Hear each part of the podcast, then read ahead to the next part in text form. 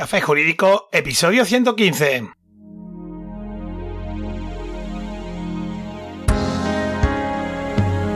Muy buenas tardes, bienvenidos de nuevo. Hoy jueves día 6 de mayo, mi nombre es Juanma Delgado y esto es Café Jurídico, un espacio de divulgación jurídica donde en el tiempo que dura un café abordaremos novedades legislativas, interpretaciones de doctrina y jurisprudencia sobre distintas temáticas, aprenderemos a manejar herramientas para la eficacia y la productividad profesional y en definitiva nos acercaremos de una forma amena y distendida al sector jurídico. Comenzamos, bienvenida Virginia, un placer tenerte aquí de nuevo con nosotros. Muy buenas tardes, Juanma. Un placer volver a visitar tu café jurídico. A lo largo de estas semanas he recopilado unas cuantas sentencias que creo que les serán de utilidad a nuestros oyentes. Son cinco y tocan el derecho mercantil, laboral, militar, civil y penal. Además, creo poder afirmar que la tercera y la quinta serán especialmente interesantes para nuestros cada vez más numerosos seguidores pertenecientes a las fuerzas y cuerpos de seguridad del Estado. Perfecto. En un momento te vuelvo a dar paso, pero antes de comenzar, cursosjurídicos.es, el entorno virtual de aprendizaje creado por y para profesionales del sector jurídico, aportando una visión de 360 grados sobre todos los aspectos relativos al ejercicio de este tipo de profesión, con un enfoque práctico y muy orientado a la adquisición de competencias. Ya sabéis que el próximo día 24 de mayo daremos comienzo a la segunda edición del taller de simulación de juicios penales y con el que podrás aprender paso a paso cómo llevar a cabo tu intervención profesional en los distintos procedimientos penales.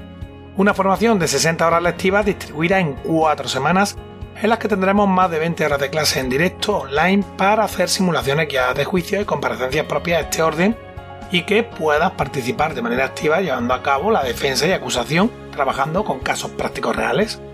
Un taller imprescindible con el que reforzarás tus competencias en sala, si te interesa el tema, en las notas del programa te dejo un enlace con más información. Y ahora sí, adelante Virginia, cuando quieras. Muchas gracias, Juanma. Voy a empezar por el área mercantil, con una sentencia que trata un tema tan interesante como es el de la prescripción de la acción y su interrupción. La sentencia cuestión es la 272-2021 del Juzgado de lo Mercantil de Madrid, de fecha de 18 de marzo, que versa sobre la demanda interpuesta el 11 de enero de 2019 de reclamación de cantidad que presenta un particular contra una empresa por daños derivados por una infracción del derecho de defensa de la competencia, para lo que trae a colación la decisión de la Comunidad Europea de 19 de julio de 2016, que declaró la existencia de una infracción del artículo 101 del Tratado de Funcionamiento de la Unión Europea y del artículo 53 del Acuerdo del Espacio Económico Europeo, consistente en varias actuaciones calificadas como acuerdos o prácticas concertadas que tenían por objeto impedir, restringir o falsear el juego de la competencia con respecto a los camiones dentro del espacio económico europeo y sanciona, entre otras, a la sociedad demandada.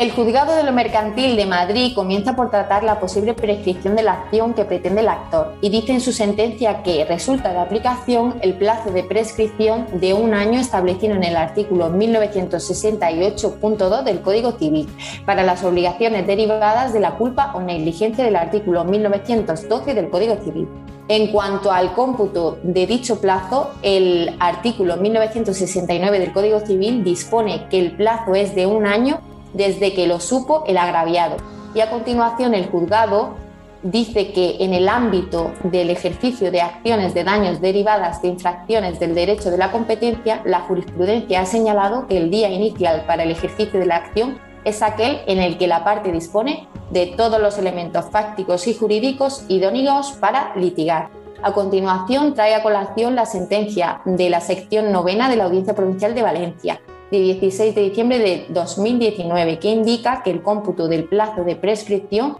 se sitúa en el día 6 de abril de 2017, con lo que queda por examinar la posible interrupción del plazo de prescripción. Una vez se determina que fue el día 6 de abril de 2017 cuando se pudo conocer la infracción que sirve de fundamento para la demanda, el Juzgado de lo Mercantil de Madrid pasa a examinar si el actor efectuó actos que interrumpiesen el plazo de un año que impone el Código Civil. Concretamente, la sentencia dice al respecto que el artículo 1973 del Código Civil establece que la prescripción de acciones se interrumpe por su ejercicio ante los tribunales, por reclamación extrajudicial del acreedor y por cualquier acto de reconocimiento de la deuda por el deudor. Según reiterada jurisprudencia, el instituto de la prescripción ha de ser objeto de tratamiento restrictivo, puesto que no se trata de una institución basada en la justicia material, sino en exigencias derivadas de la seguridad jurídica y el abandono o dejadez en el ejercicio del derecho. Este criterio restrictivo conlleva necesariamente una flexibilización de los actos de interrupción de la prescripción, de forma que lo relevante es examinar si se ha acreditado o no la cesación o abandono en el ejercicio de los derechos o, por el contrario, consta el deseo de su conservación y mantenimiento.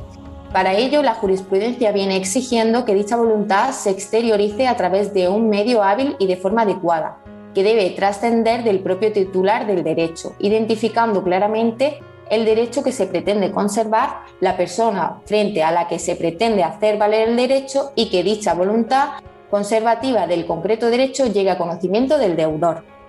Pues bien, entre la documentada aportada de la demanda constaba los requerimientos extrajudiciales por conducto notarial que el actor dirigió a la mercantil demandada en julio de 2017 así como la demanda de conciliación que el actor presentó frente a la mercantil. Finalmente, el citado juzgado sentencia que, por lo tanto, en el presente caso se ha de considerar interrumpida la prescripción el 18 de julio de 2017, fecha en la que el demandante presentó solicitud de conciliación frente a la mercantil. De ahí la importancia de estudiar minuciosamente la documental aportada en la demanda, así como la jurisprudencia que exista al respecto para fijar correctamente la posible prescripción de la acción. Efectivamente, Virginia, el estudio pormenorizado de cada caso que afrontamos puede hacer caer la balanza de la justicia de nuestro lado. ¿Qué caso ha analizado en el campo laboral? En cuanto al derecho laboral, me ha llamado la atención la sentencia 1028-2021 eh, de la Sala de lo Social del Tribunal Supremo, de fecha 17 de marzo, porque trata sobre la imposición de un servicio mínimo por parte de una empresa que presta servicios públicos en el supuesto de huelga de unos trabajadores. Todo comienza por la interposición por parte de un sindicato de una demanda de tutela de derechos fundamentales de la que conoció la Sala de lo Social del Tribunal Superior de Justicia de Canarias y por la que se solicita que se declare 1 que la actuación de la empresa demandada comunicando a sus trabajadores servicios mínimos para la huelga convocada por la Central Sindical Independiente y de Funcionarios a través de sus representantes en la empresa de forma indefinida a partir del día 15 de enero de 2019 supone una vulneración del derecho fundamental a la huelga, condenando a la demandada a estar y pasar por dicha declaración. 2. Que la decisión empresarial de la empresa demandada acordando que los servicios mínimos fuesen prestados siempre por el mismo personal entre el que se encontraba en huelga supone una vulneración del derecho fundamental a la huelga, condenando a la demandada a estar y pasar por dicha declaración. Y 3. Que se proceda a la indemnización al sindicato demandante la cantidad de o principal de 25.000 euros o subsidiaria de 6.251 euros y cuál fue la resolución del Tribunal Superior de Justicia ante esas solicitudes.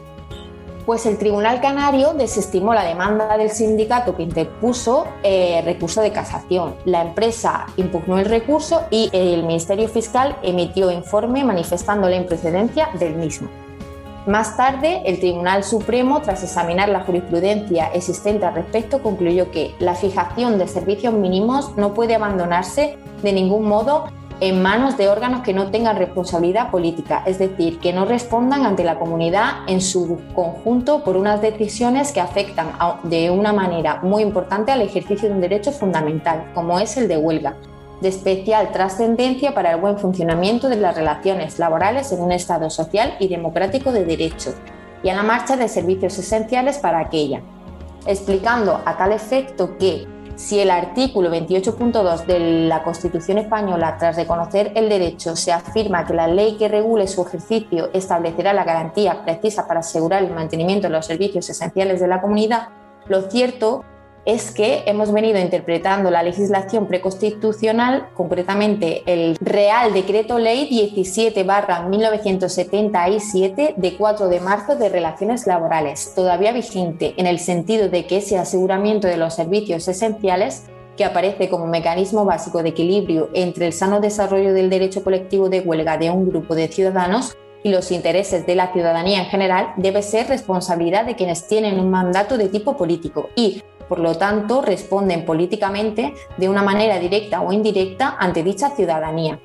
Y esto porque solamente ellos serán capaces de interpretar correctamente las necesidades, no necesariamente confrontadas, que plantean, por un lado, los huelguistas y por otro, aquellos a cuyos intereses afecta el ejercicio de este derecho fundamental. Así precisamente porque la exigencia de una apreciación equilibrada de los derechos e intereses en juego requiere la imparcialidad del órgano que establece los servicios mínimos. Esta tarea no puede delegarse en quienes, dada su posición de parte interesada en el conflicto, no están en posición idónea para apreciar todos los aspectos sociales del mismo.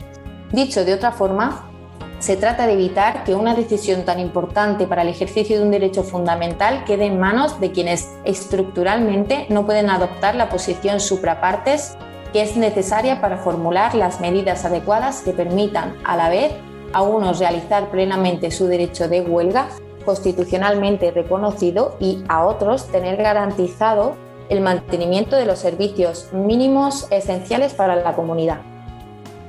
Además, la doctrina constitucional se ha encargado igualmente de precisar que nada impide, desde luego, que la puesta en práctica de los servicios mínimos, una vez concretados por la autoridad competente, sea confiada a los órganos de dirección y gestión de la entidad afectada o discurra por los cauces propios de la autonomía colectiva.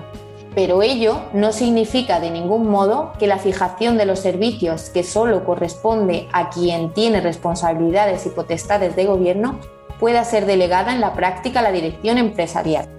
Ahora bien, si para la puesta en práctica de los servicios mínimos la autoridad gubernativa apoderara a la dirección del centro de trabajo, que no tiene tal carácter para realizar funciones que van más allá de la mera ejecución o puesta en práctica de las medidas limitativas del derecho, incidiendo en su propio contenido y limitación. Ello supondría tanto como otorgar un apoderamiento a la propia entidad afectada por la huelga, incompatible con la garantía de imparcialidad buscada por la determinación que se contiene en el artículo 10.3 del Real Decreto Ley 17-1977 de 4 de marzo sobre relaciones de trabajo, según ha sido declarado por la jurisprudencia de este tribunal a la que hemos hecho referencia. Entiendo entonces que el alto tribunal le dio la razón al sindicato, ¿no? Efectivamente, Juanma. Finaliza el Tribunal Supremo sentenciando que la propia empresa carece de facultad de imponer unilateralmente cualquier clase de servicio mínimo, por mucho que su actividad pudiera estar vinculada a la prestación de servicios públicos de carácter esencial.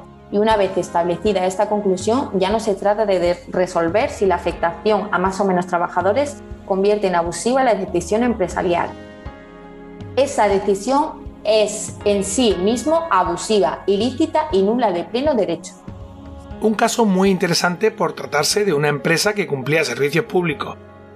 ¿Con qué ahora vamos a continuar ahora? Pues respecto al área de lo militar, destaca la sentencia 992-2021 de la Sala de lo Militar del Tribunal Supremo,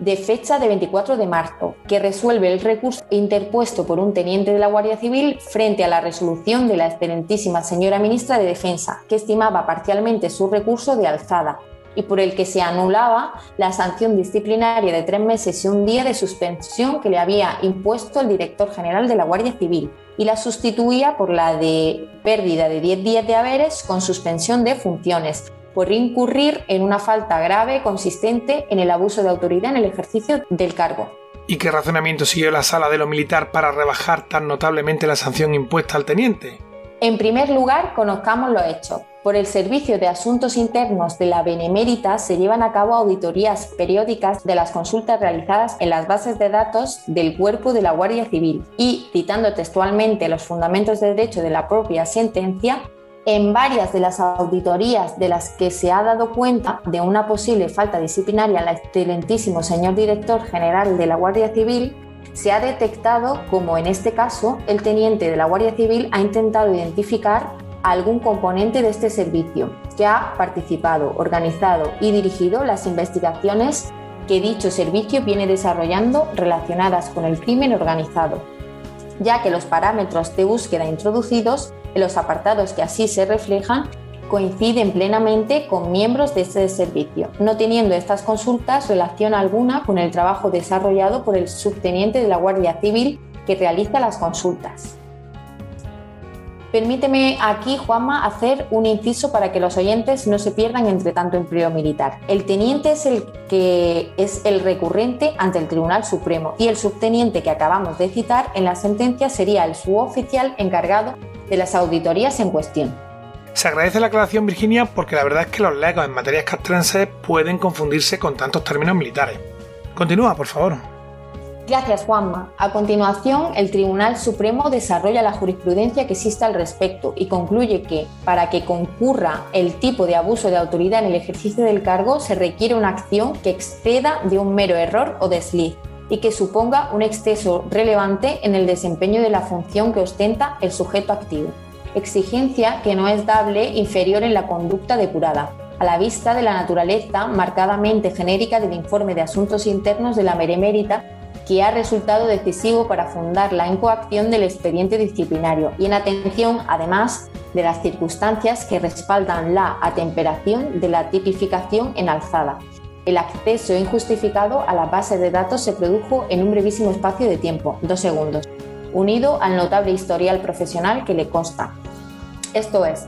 no puede descartarse que la fugaz incorrección de dos segundos no constituya más que un simple descuido, inadvertencia o equivocación que pudiera incardinarse en una infracción disciplinaria leve del apartado 9 del artículo 9 de la Ley Orgánica 12-2007 de régimen disciplinario de la Guardia Civil, mal uso descuido en la conservación de locales, material y demás elementos de los servicios, así como el incumplimiento de las normas todas en esta materia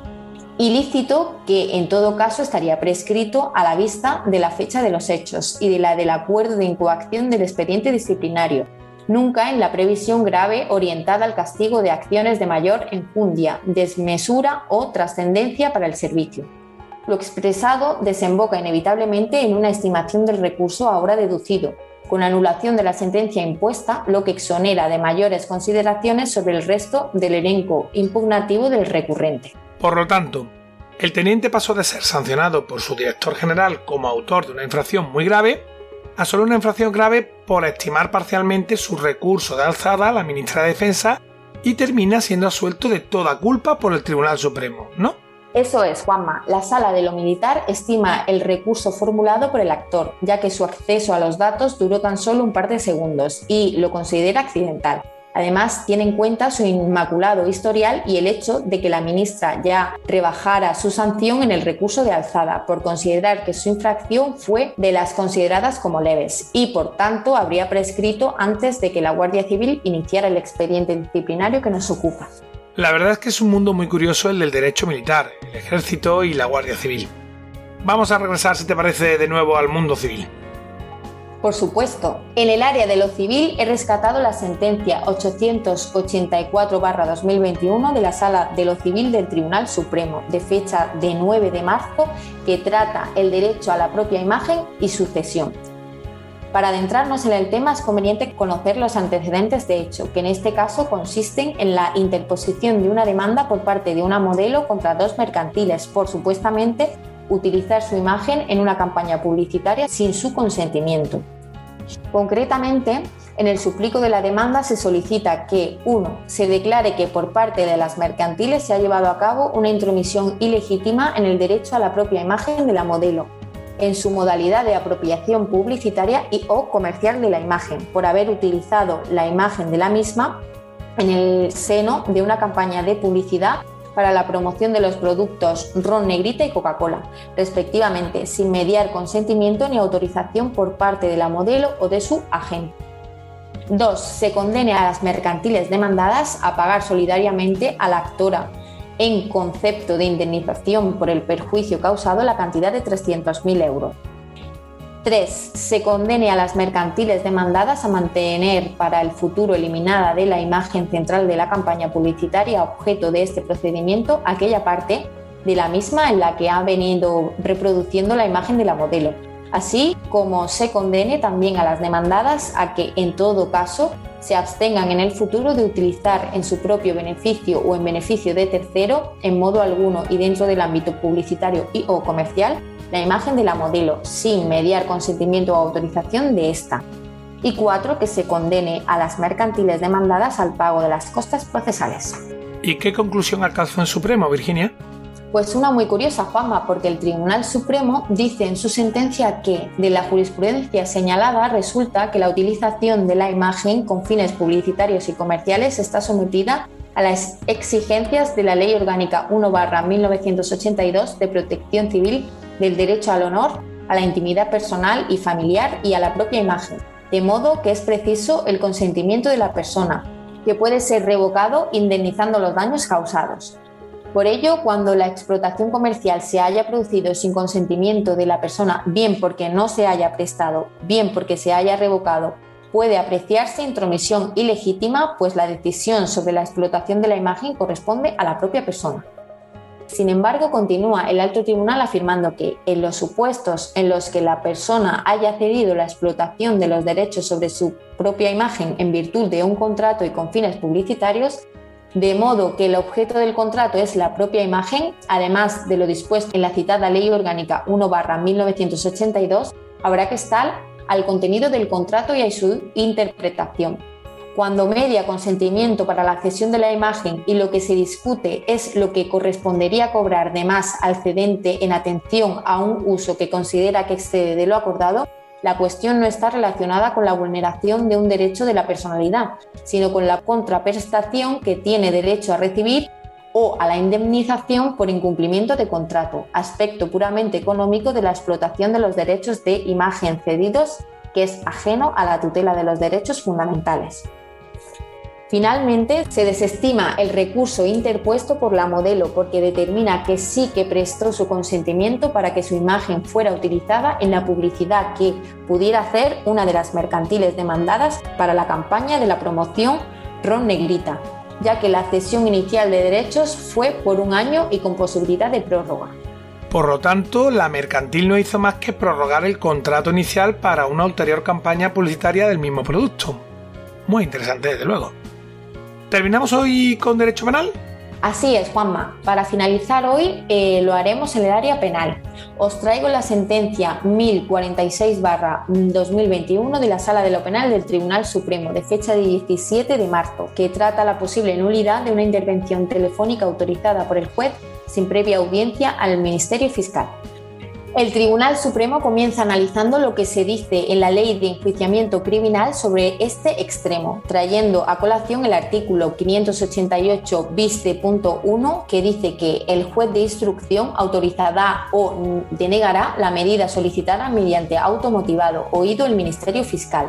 Advierte además que este requisito se introdujo en la modificación del año 2015 y que los hechos son anteriores a la misma y concretamente afirma la sentencia que la intervención telefónica no es un instrumento de investigación que esté sometido al principio de justicia rogada, al modo que podría predicarse de una medida cautelar de naturaleza personal. La petición de la medida de investigación no se reserva a las partes acusadoras, sino que se faculta cursar la petición a la policía judicial o que el juez pueda proceder de oficio a su adopción. Por otro lado, tampoco se impone otra obligación respecto del Ministerio Público su audiencia, lo que únicamente comporta que se garantice que pueda ejercer el control de legalidad que le corresponde. Respecto a dicha audiencia inicial, manifiesta el Tribunal Supremo que el legislador garantiza un control reforzado de una medida de investigación particularmente ingerente en los derechos fundamentales, posibilita que el Ministerio Fiscal, en la función de garantía de la legalidad que comparte con la autoridad judicial y en muchas ocasiones en procedimientos que se inician precisamente a partir de una petición policial de esta actuación, pueda ofrecer consideraciones distintas de las que ofrecen los servicios policiales de investigación o de las que impulsan la actuación de oficio del instructor asegurándose la eventual posibilidad de impugnar la decisión ante autoridades judiciales superiores en supuestos de discrepancia. No obstante, entrando ya más en detalle en el caso que nos ocupa, dice que de este modo se garantiza un control efectivo de la medida, aun cuando debe resaltarse que la ausencia de este específico control, siendo una regularidad procesal que puede cuestionar el resultado probatorio, no constituye un defecto constitucionalmente relevante respecto al control de la medida y por ello determinante de una invalidez constitucional.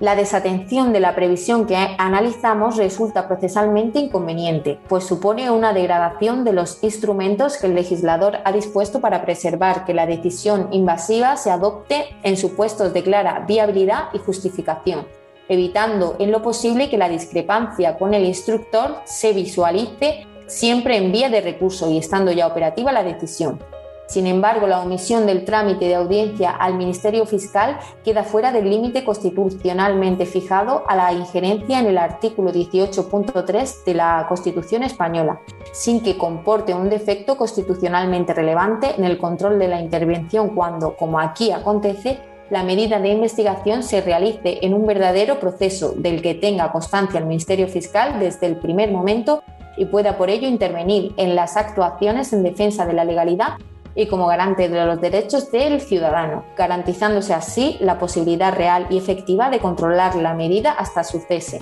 algo que aquí se garantizó, no solo porque las actuaciones arrancaron como diligencias previas y con un registro de las llamadas entrantes y salientes de una línea telefónica, de lo que tuvo conocimiento el Ministerio Fiscal, sino porque consta también que se le notificaron de manera inmediata los posteriores autos de intervención telefónica dados el 14 y el 24 de octubre de 2015, habiendo sabido de la información recabada con dichas actuaciones. Entonces, Virginia, aunque los hechos eran anteriores a la modificación de la Ley de Enjuiciamiento Criminal del 2015, el Supremo, en cierto modo, se detiene a analizar la cuestión y dicta doctrina sobre un asunto tan delicado como la vulneración de los derechos fundamentales dentro de una investigación policial, ¿no? Eso es, matiza uno de los múltiples aspectos de relevancia que afectan a los conocidos vulgarmente como pinchazos telefónicos.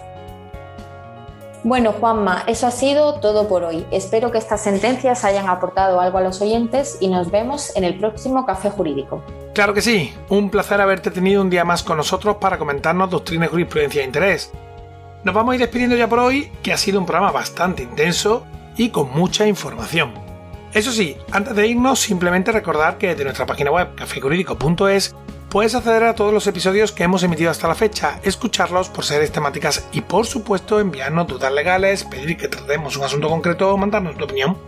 También puedes seguirnos y escucharnos en las principales plataformas del sector ya sabes, iTunes, iBox, Spotify, Spreaker, Google Podcast, Amazon Music, YouTube y así hasta más de 35 plataformas. En cualquier caso, nos escuches desde donde nos escuches, suscríbete. Emitimos programa los martes y jueves a las 4 y media de la tarde. Como siempre, muchas gracias por tu tiempo. Recuerda que nos vemos el próximo martes donde, un día más, acompañados de un café, nos acercaremos de una forma amena y distendida a las novedades y cuestiones del sector jurídico. Entre tanto, a cuidarse mucho y adiós.